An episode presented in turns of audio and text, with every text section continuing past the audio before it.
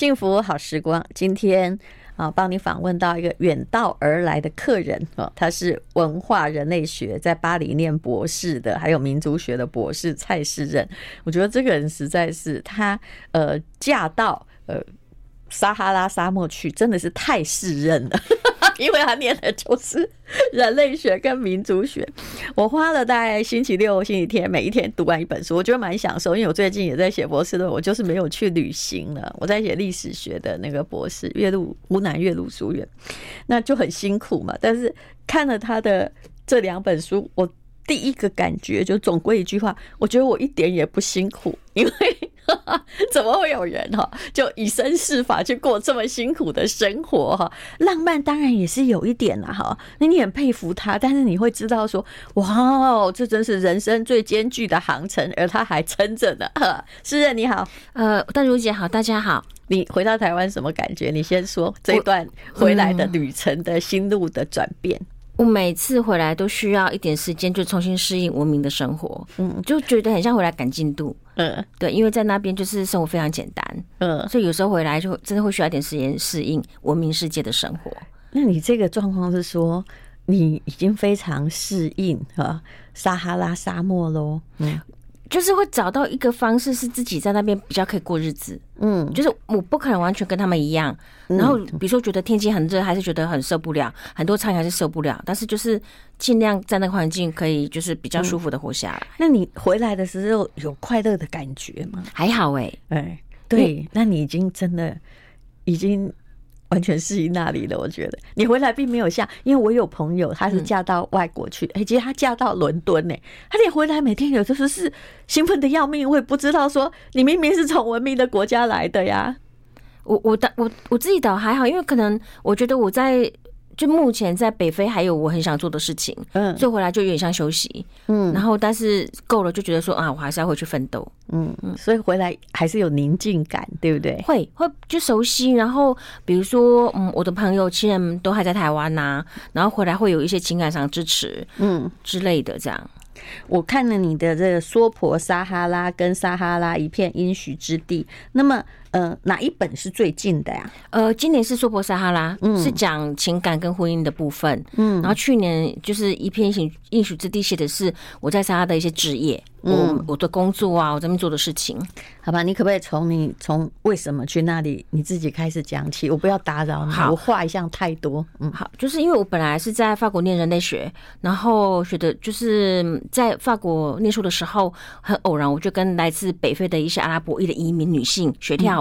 嗯那你请问，在人类学你的论文是什么？哦，我是念那个，我是研究台湾民间信仰哦，就是一些仪式啊之类的。但是我博士是在法国念，呃，理论是在法国学，但是我的田野调查跟研究对象其实是台湾这边的。我觉得我们大概会有一些，因为这样哈，我们写自己本国的比较容易过啦。我必须是先把我投进去想，所以那鸾堂文化，我想我们有，我们应该有一小部分是会。有没有？对对对，有一点点交界的啦。嗯，好，那我们忘了我们的论文，我们就回到你去撒哈拉。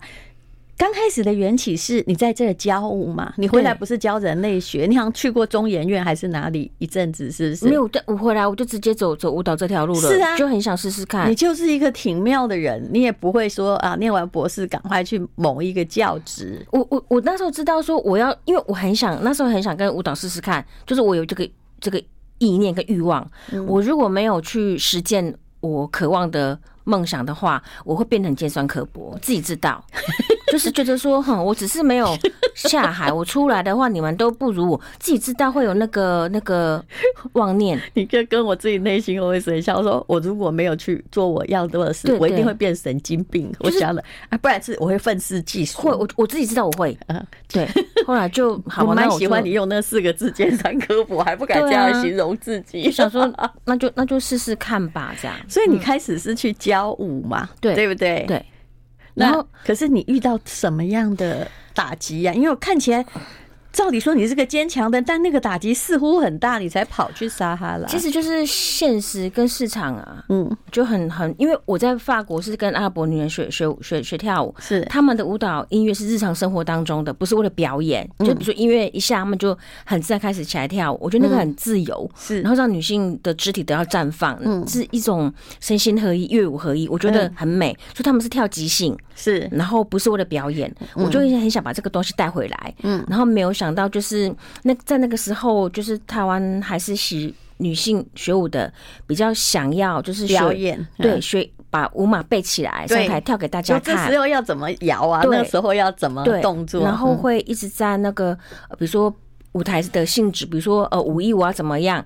他们对于这个的的重视会远过于对音乐舞蹈背后，或者说我可以怎么样去自己跳舞，嗯，然后变成说我那时候招生就很辛苦，嗯，然后但是因为我在社大嘛，招生辛苦应该打击不了你，不会耶，因为你就是生你的生存是受到限制跟有危机感，然后你又、哦、其实你那时候打一个心灵疗愈就好了，嗯，但是也也 很难再去欺骗。嗯嗯欺骗消费者，我喜欢你的个性。因为自己自己那个时候已经越来越愤世嫉俗了，是我就不可能 去走身心疗愈，没有说服力啊。呃，所以也就是说，哦，虽然你自己觉得你教的很适任，但是呢，就遇到很多攻击。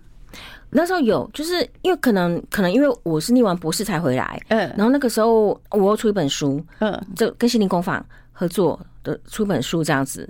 然后就是那本书叫做呃，管他不是学会跳舞吧？是。然后病人说就是呃，我好像一刚开始回来有一些加持，是就是有出书，哎呦又有又有学学位，那就病人说，但是我其实实实际生活是很辛苦的。但是你危害到了，就是说本来在教中东肚皮舞的圈子，对吧？就会有人觉得说啊，你是来干嘛什么的这样。然后网络上就有一些不太友善的言论。然后其实网络这样子，就他可能只有几一几个人骂你，对。但是你就会自己想很多，就是会无限扩大。是的，你觉得我被射飞镖还射的不习惯吗？我都有点习惯了呢。我那时候刚回来嘛，对 对对。明白，你下次哦，如果有什么，后来我的朋友最喜欢来跟我讲，包括呃某些教授啊，他们要选什么校长，也都会被攻击。我后来想想说，为什么你们要来找我来慰藉？他说，因为你被射的最多。我说哦，原来我的作用在这里，你有经验，我一定会跟你讲说，哎不行，一个人会变成五百个，对不对？就想象中，嗯嗯，所以那时候精神觉得就觉得很伤心啊，嗯嗯。那但你没法没没想到说，那我回法国好啦。你是回跑去撒哈拉一个人旅行哦？因为因为那个时候就是浩人基金会他在招那个海外志愿工，就是把台湾这边在 NGO 工作的送到海外去工作，这样就他有一个交流，比如说把我们的一个就台湾这边的人才带送出去外面为当地工作，然后再把当地的经验带回来，就是一个双向交流。然后我觉得很好，我就投履历，然后就上了，所以你就去摩洛哥，对，然后顺便去旅行。我是去，我其实我那时候其实只是想离开台湾，就觉得我在待我 我我我没有办法，嗯，啊，我就想说，那我我需要离开，有个机会，我我入选之后，其实评审是希望我去，我我想去埃及，嗯，因为还是乐舞嘛，对，但是他们就觉得说我会法文，我念人类学，他就希望我去摩洛哥人权组织，哦，那我就知道说我不接受，我就没有这个机会，我就说好，多久？一年签约是一年，但是可以再续约一年。那总之我就先去。你是总共去了一年还两年？我在那边待一年多一点点。嗯，然后后来因为因为知道说那个工作其实我大概待一年学学习很多，但是我就没有想要再继续，我就回来。嗯，因为因为那个人权组织，它虽然说嗯没有党派色彩，但是你久了你就知道说，其实上班的是一群人，你下班离开之后，另外一群人进来开会。他们才是幕后的人物啊！他们有一些其实都是摩洛哥的一些政治人物哦。那我就觉得说，我也不知道我在帮哪种政治人物打扫舞台，我我就没有很想继续这样。嗯嗯，这嗯，我可以体会。对啊，嗯，好，我们等一下再聊。那他是怎么样哦？遇到这位呃，看起来是那种帅哥登场哦，然后就被迷惑了，就留在那里，嫁到那里，这是勇气十足。I like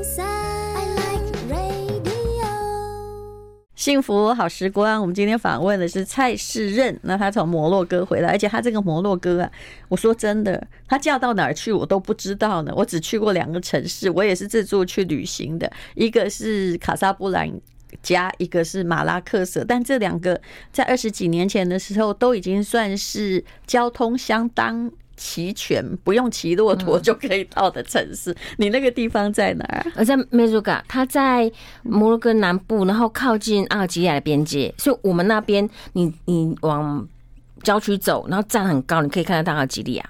哦，对，所以你是怎么样去遇到你现在的这位什么贝桑？哦，我后来因为浩然的关系，我就去到摩洛哥的人权组织。嗯，他因为我对于摩洛哥有很深的好奇，我就不想一直待在首都的办公室。我那时候首都在拉巴特嘛，我就觉得我不想一直待在办公室，我就跟我的上司说。你们摩洛哥有什么很值得看的？他就跟我说撒哈拉，嗯、我说撒哈拉，然后我就说那那那我怎么去？嗯、他就说啊，他在跟我讲，嗯，后来我就一直一直很好奇，就一直骚扰他，说你跟我讲我怎么去看沙漠。他后来有他人很好，他就帮我安排个机会，就是说用组织的名义，因为我毕竟还是要上班嘛，对，他就跟我他就用个名义说啊，我去沙漠做调查，嗯，我调查气候变迁对沙漠的冲击，嗯，对游牧民族的影响什么什么的，用调查的名义，嗯，做报道名义，让我可以离开办公室，是。我就是到沙漠之后，我才因为我需要做做做这份。工作跟报告，嗯，我就找当地的导游，嗯，我才认识我先生，嗯，他是当地的导游。描写一下场景，看起来好像是一个韩剧的那种少男明星出现，就真的是有点命中注定。我第一次那是几年前啊，我二零一一年，那很久了，我的妈，对啊，已经过了二十几年了呢。能啊，是几啦？啊，二零一一呀？哦，对不起，我有问题。那 时候是二年，那时候他。就是我，我对中东男人的印象是，他们年轻、才小的时候都很帅，所以你遇到他的时候，他应该是那我二十出头，嗯，三十几，我已经三十几了。我看到照片，就是我看到他年轻的照片，反而没有我遇到他的时候那么好看。就他，我遇到他时候刚好就有点，就是有点沧桑，但是又是好看的人。哦，真是不容易，就觉得很迷人。现在就比较像欧吉桑。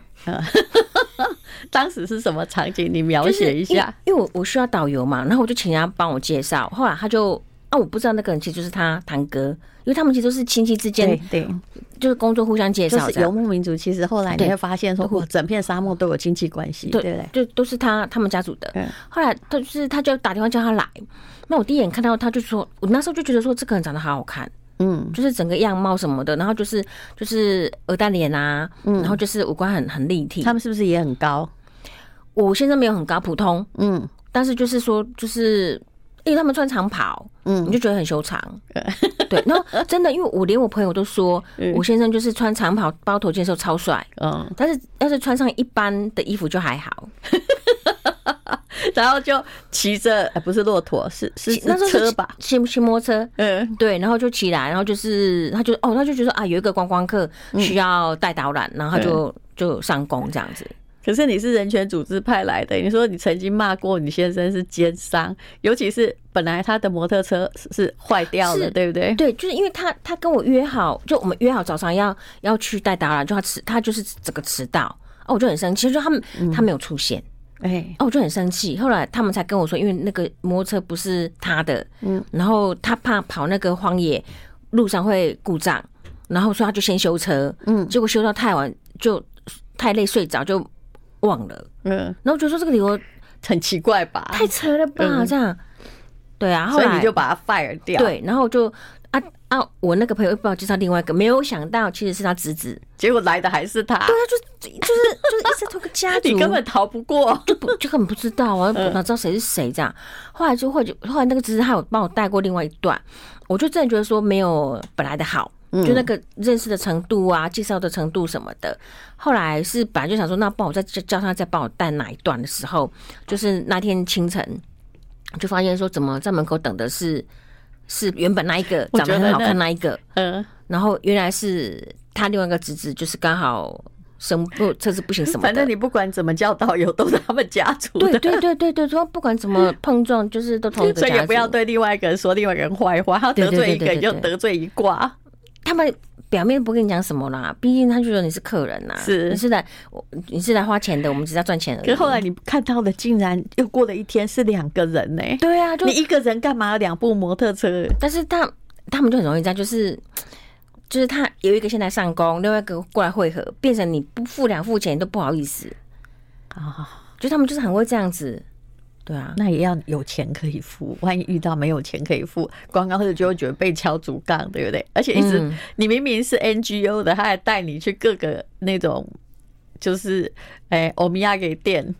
哦，但他们还好，因为我当时完全走是旷野路线，嗯，对，然后找不到，嗯、对，但我那条路完全没有商店，嗯，就省省去了去。可是你书里有写啊，说他们有把你带去，一直叫你们买东西。那那个是那个还好，呃，就不是说真的是那一种给观光客的，是那个还好哦。但因为这样子，他们才会有利润，因为他们就完全整个靠观光业。因为毕竟干旱之后游牧民族，他们就是只能靠观光，那那个没有办法，可以理解，但是很烦。呃，那那后来呢？安娜爱丢看参戏。后来后来，因为我我后来是真的觉得说他带的比别人好，然后当然长得好看也是赏心悦目，对啊，就觉得嗯，然后后来。后来就，而且又未婚是吧？对对对对对，都有先问过。其实那是男摩托车男，那个男人三十几岁未婚很难呐。嗯，因为他家里穷啊。哦。嗯，就是因为他上面的哥哥都结婚，但是中间他前面还有两个还没结婚，他最小的哦要排哦哈。对，然后就是为什么卡到为为什么卡卡在这里没有往下继续结婚，是因为没有钱哦。然后后来我认识他之后，我们走进婚姻，所以他他反而比前面两个哥哥早结婚，因为我的关系是对。为什么一定要很多钱才能结婚呢？我我觉得有，比如你要整修房子啊。哦，然后你要付婚宴呐什么的，嗯，所以他们其实会有，就一定要不像我们这样，有时候公证也可以结啊。他们他们那个钱通常不会说，对我们来讲不会说真的很多，是，但是有时候可能就是你要付婚宴的钱，那对我们来讲就是一个很大负担，嗯。但是你像我结婚的时候啊，我觉得他们很厉害哦，他们就是那个平常都四散各地，嗯，然后我们我们要结婚不是要请客嘛，你才知道多少亲戚哈，嗯，很多，就是嗯。他就。那个人，他他表堂哥帮忙打几个电话，就扩散出去，嗯，就是就各自打电话啊，大家都知道你要结婚，然后就赶到哪一天，哪天他们全人都来了，然后男人女人全家来，然后女人就带小孩，总共到底来了哦好几百人。那那结婚在干什么？大家？吃吃喝喝、唱歌跳舞，跳舞，嗯，一一点像就像印度那样跳三天三夜嘛。嗯，我我那一我那一场没有那么多，因为我没有娘家在那边啊。他们就是他们婚宴基本上传统是三天，第一天在女方家庆祝，然后第二天在男男方家庆祝，然后第三天就客宾客吃完饭就陆陆续续离开。哦，对，啊就很热闹，人很多。好，那我们等一下继续再来请蔡诗任讲他的罗曼史。I like 这是蔡诗任的娑婆撒哈拉，我们一定要先听完美丽的罗曼史，因为背后我觉得有的好受的呢，哈。那等你还没有结婚之前，他是你们到底见过几次面，然后怎么下这个决定？因为你虽然是个。有点冲动的人，但你内心也还是蛮理性的嘛，嗯、对不对？我看你处理事情还是相当的干练。嗯、你是怎么决定嫁给他？没有挣扎过吗？我其实我我那时候跟他，因为我们其实就是有点天雷勾动地火。就突然之间，两个人突然有有感有第一次遇到就这样吗？慢慢的哦，就是在相处当中，然后他因为我我对游牧民族有一种情感跟关怀，嗯，他就发现我人很好，因为我愿意帮助他们，他开始对我有好感。后来就是突然之间就是感觉对，就两个人都对同同时对彼此有感情，后来我们就有在一起。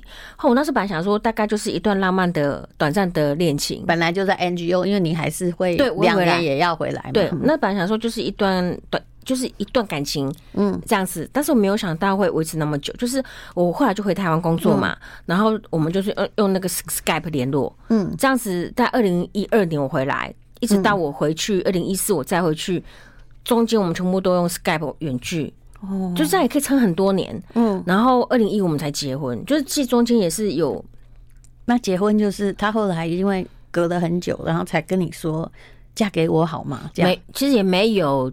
这种的，就是大讲一讲，就是什么讲一讲，因为就因为你会很清楚说，那远距你不可以被子，然后两个人是想在一起的，那你跟家里的人讲？哦，我你你家里的人，我觉得基本上应该觉得，虽然女儿本来就很叛逆，可是这下子，哎呀，怎么了得啊？我我我我爸妈一直给我很自由，我觉得我爸妈给我自由，是我没有我，因为我没有小孩。假设我有小孩，我不可能这样子给我的小孩这么大自由。多大自由？对，因为我真了不起，爸妈。我觉得我我爸妈蛮蛮蛮那个的，蛮厉害的。嗯，因为我回来，我就我我那时候结婚，我就问我妈说，就跟我妈说我。我要去，就是我不是商量，我是告知。嗯，就我决定了，我就跟我妈讲说：“哎、欸，我要被给一下这样子。”嗯，然后我妈就说：“六卡丁，就这样啊、喔。”对，然后我就说：“就诶，莫在就卡丁阿爸唔在。”可是你，请问你爸妈的职业是什么？因为以我大概这个年纪哦，哦，你上一代应该年纪都蛮大，但现在大概七八十吧，对不对？差不多。对啊，他们能够这么 open。我我爸我爸以前是老师，嗯哼，然后我妈妈就是家家庭主妇，跟她是裁缝师，嗯，就是那种以前人家在家里做衣服那种，对对对对对。然后这样就还给你这么大自由，我觉得还有个原因是因为我结婚的时候我年我年纪已经很大了，哦，就随便了这样。我妈就不，我我妈很传统，呃，她觉得我与其让我没有结婚，让你试试看，不如我有个归宿。大概我算起来，大概你结婚的时候大概四十岁左右了，快头了。啊，还没。差不多，差差不多，差不多。所以就这样，就你去吧，嘿。对，他就觉得说，那我觉得至少你有，他觉得至少你有过归宿这样子，嗯，那可以走到那里，他他也没有想，他也不敢想。好，那我们就要回到说婆撒哈拉，这个是时报出版的，现在就遇到了第一个问题，也就是说，当然是有一些经济力上的落差嘛，嗯，那。本来你结婚的时候，因为他前面有哥哥还没结，对，所以希望呢，我觉得你那时候还蛮猛的，就是希望，哎，是不是把他哥哥婚礼跟你一起办一办？对啊，对啊，你断然拒绝，而且我我当时就是哦，很很崩溃，就是我就说我不要了，但是他们就不管，就继继续讨论。但他哥哥到底那时候有没有对象，还是只是想顺便给你办一办？他们那个对象都很简单，就是说他们的他们很传统，所以他们的婚姻都是父母决定。嗯，比如今天我我儿子要结婚，我看上我亲戚家哪家的女儿，我就问对方的父母说：“哎，那你女儿嫁给我儿子好不好？”对方说好就成了。而且他们是不是堂兄妹什么表兄妹也都还行？对对对，所以就是这两个年轻人婚前并没有看过。彼此很了不起，看到照片知道是谁家小孩，嗯，然后没有相处，然后就结婚了。哦，但是因为女方是嫁进来男方家，所以是女方必须适应。嗯，还有因为是同同一个亲族，嗯，所以那个适应上的程度就。好像都还可以接受。你断然拒绝的理由是什么？因为我就觉得，我觉得那时候你的理性是整个出来了，就觉得很夸张。就是我我我这辈子应该就是结这一次婚，然后我要自己花钱，那个都都没有关系。嗯，只是说就有人要搭便车，然后我觉得说婚姻应该是让这个家族知道我的存在，是把我介绍给这个家族。然后如果你你你你有。另外一一对，然后他们就是同个亲族，那我不就被边缘跟默化？你本来就已经很边缘了，因为你就没有女方亲戚了。然后到那时候，你一定变成一个陌生人，而且他们要你付婚婚礼的费用。对啊，那我们就不是提款机？对对，这样就会变。你一开始如果屈服，就会变提款机呀。哦，我就对啊，所以那时候我就觉得说太夸张。然后我先生就完全不讲话，因为他就是老妖，在你这样看起来，在游牧民族老妖是没资格讲话，只能一辈子为家长卖力这样。他他到现在都还那个，就是在里面，在脑袋里面，嗯，根深蒂固，嗯，对。所以你拒绝，应该大家就觉得说，哇哦，来了一只母老虎，就很失望。嗯，尤其是他哥哥就很失望，嗯，因为他哥想说可以搭便车，嗯，所以他哥就说，反正嗯，就是这样就不必花钱办两场婚礼，因为然后反正指定一个就好。嗯尤尤其他，尤其他等了结婚等很久了。因为他他上面那个哥哥结婚之后，因为穷，就一直没有办法轮到他。这感觉就很有点像那个台湾人，就是要按顺序的。如果中间卡一个，后面就会变成那种啊，对啊，就一辈子嫁不了。而且他也还有姐姐没嫁出去，他有个姐姐，他他但是他已经错过了。嗯嗯，就。这个有时候很妙，对不对？对啊，对啊，对啊，哦、没办法，没人给你工勤讲啊，你也没办法出去找，因为女人都在家里。我说他他们那个就是像像我就想说，我女儿是嫁不出去，我可能就帮她对干嘛干嘛，对安排下。他们都没有哎、欸，他们就是等等着阿拉安排。哦，这也是一种乐天知命的感觉。结果阿拉就没有安排。好，那么我们等一下就来问这蔡思任一去之后哈，就面临到爱情与面包的选择。他刚开始最大的冲突到底是什么？I like 幸福好时光，这是蔡诗任一个非常特别的作者，娑婆撒哈拉，他的文字很好了。后来我才回过头说，哦，他得过了很多的文学奖哦。也许哦，呃，这是他人生必经的旅程吧。不过，人家那个三毛，他后来当然也是嫁在呃，就沙漠啦。可是，呃，我觉得他比较像是用旅游寻找。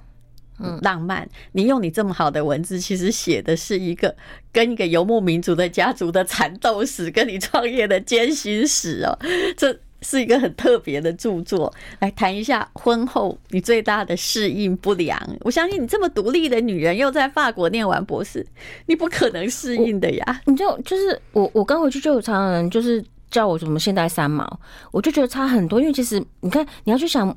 三毛的先生荷西，他是西班牙人，是，所以而且他们那时候即使在撒哈拉有生活过，都是西属撒哈拉，是摩西班牙在撒哈拉殖民地，是，所以他们的生活方式，他也没有跟大家族住在一起，啊，他没有婆媳，小两口子啊，对啊，他没有传统大家族包袱，嗯，所以我觉得，我就一直觉得说，人家三毛演的是偶像剧，嗯，我演的是乡土剧。就是要很多那种冲突挣扎什么的，那个就现实人生 他们有演。讲一个你觉得一刚开始最震撼、最离谱，我想回台湾，我可能受不了了。这样有没有？就从很小开始，他们就不很小的事情开始，不断的来跟我要东西。是啊，因为你经济力比较雄厚啊。小孩就算，就是你小孩啊，就是你你不是给一颗糖果的问题，是你给一个。这一颗糖果，等一下就一群来跟你要糖果，所以你给一颗糖果的时候，你要准备你家有一袋糖果可以给每一个人。这就是我后来去一些就是经济力没那么发达国家，你就你也不敢给人家东西，因为对，因为后面会有一堆人追你，嘿，对对。然后这个东西就是，然后他们每个来敲门，然后。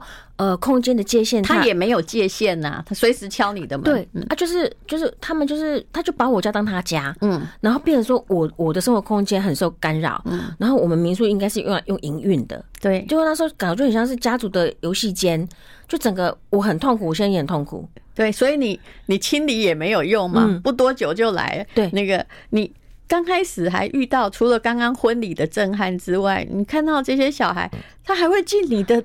那个只要客人快来了，收拾好了，嗯，他就进冰箱啊，一会儿偷喝冰水，一会儿偷吃饼干，把客人的东西全部用掉，就是甚至会拿那个什么吹风机，是不是拿旧的来换新的，把新的就带走？那个那个什么那个果汁机，哦哦，然后就是你你的东西，你在你放冰箱，它就是会消失。啊，不然有些小孩，他发现连那个嫂嫂都会，他就是我我那个不是有优格嘛，那种小孩子爱吃那个，然后我就因为。我们院我们家，我就想，因为我就要懒，想说我走到那个干嘛点还要一段路，我就都会先买，哦买个十盒放、嗯、放冰箱。嗯，早上买的时候十盒，到傍晚我都没有吃哦。那我现在有没有吃？就打开剩下三盒，就消失了。还留三盒给你，也算有的有。嗯，对啦。然后就是嫂嫂就会进来，然后因为她不是那个什么围裙，然后衣女人衣服都这样子，对，他就是藏在里面，然后就藏回去给她儿子吃。哎，你在这里面写说。嗯你三嫂已经是所有嫂嫂中对你算好的，嗯嗯、可是你有一次回台湾的时候，啊、民宿的床床铺那个所有的床全部一回去就是空的，就也就你不你如果没有在那里，你的民宿也运营不了，对不对？我我我不在是我现在会会弄，那只是说就是变说连床都不见了，这是怎样？他就，直接来把你的床垫带回去，就趁我不在，床垫是那个沙发床的床，不是就那种我们的弹簧床，但是没有那么好。就是他，因为对，嗯，铺在地上那种。重点在于，他们一般都是睡那个毯子，嗯，比较便宜的毯子，薄毯子。他怎么这么大胆呢？他就他就来跟我拿那个，就是那个厚厚的那种。对，我们一般弹簧床，因为他是看那时候，反正民政民宿没有营运，那再搬走会搬回来吗？当然不会啊！啊，那你如果我去跟他要，嗯。我发现都是很久以后，对我我发现我去跟他要，你先生难道没发现？不可能，他都在那儿。我跟你讲，那个就是亲情啊，血浓于水。我我哥哥我嫂嫂需要，我怎么能够拒绝？尤尤其我们现在家里没有客人，而且他不是搬在他家，他搬去给他的亲戚对，就是这样子。啊，那你就要重买啊。阿丽安，那干没喝啊？我就是常常就是我东西消失，东西消失。我我我说真的，我个人财产损失算了，但是它会让我尴尬是，我可能下午晚上有客人要来，我买了食材他就给我搬掉一半。我说你知道我怎么做生意？而且他会让你，也就是说你最难训练的哈，就变成是员工，嗯、你要做的事跟别的民宿都不一样，对不对？你要担心的是自己人呢、欸，而且这我觉得很可怕。然后一来，客人一来没有床垫，或客人一来，哎，所有准备好的食物都被吃光。还有，你这里面写说，客人一来，哎，就明明花了很多钱叫他们来煮菜，结果客人吃不饱，就是啊，告诉你菜没了，这好可怕呀！然后他就是他，他就是我买我买的是够的哦，而且超过的，嗯，他就煮一点点。然后我就觉得说啊，可能就因为台湾客人就也很客气，就跟我说、嗯、啊，那个有没有什么酱瓜什么的，我就觉得你就我就很尴尬，就表示客人没有吃饱就算了。客人离开之后，然后因为领队也也知道我的为难，就是说啊啊，我们回去，我们我们旅旅行团有泡面什么，就先带回去。然后我后来就发现说，可是这里还是会有客评啊，对呀、啊。然后重点在于、嗯、我的震惊在于说，就是等到客人离开。你就发现怎么不对？冰箱食材是在的，是他们没有煮。嗯，然后就发现就是他那个侄子就把那个我们厨房窗户打开，就是家族的后院嘛。嗯，把那个窗户打开，就把我们冰箱的东西直接从窗户搬回家了。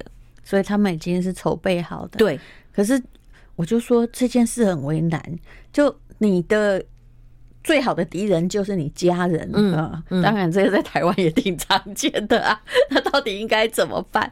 以你的个性，你又有一点这种仗义直言的个性，你是不是被就感觉自己气到快中风，又有理讲不清啊？你我我如果没有站出来捍卫的话，他们就是会一直一直一直是呀，他会试探你的底线。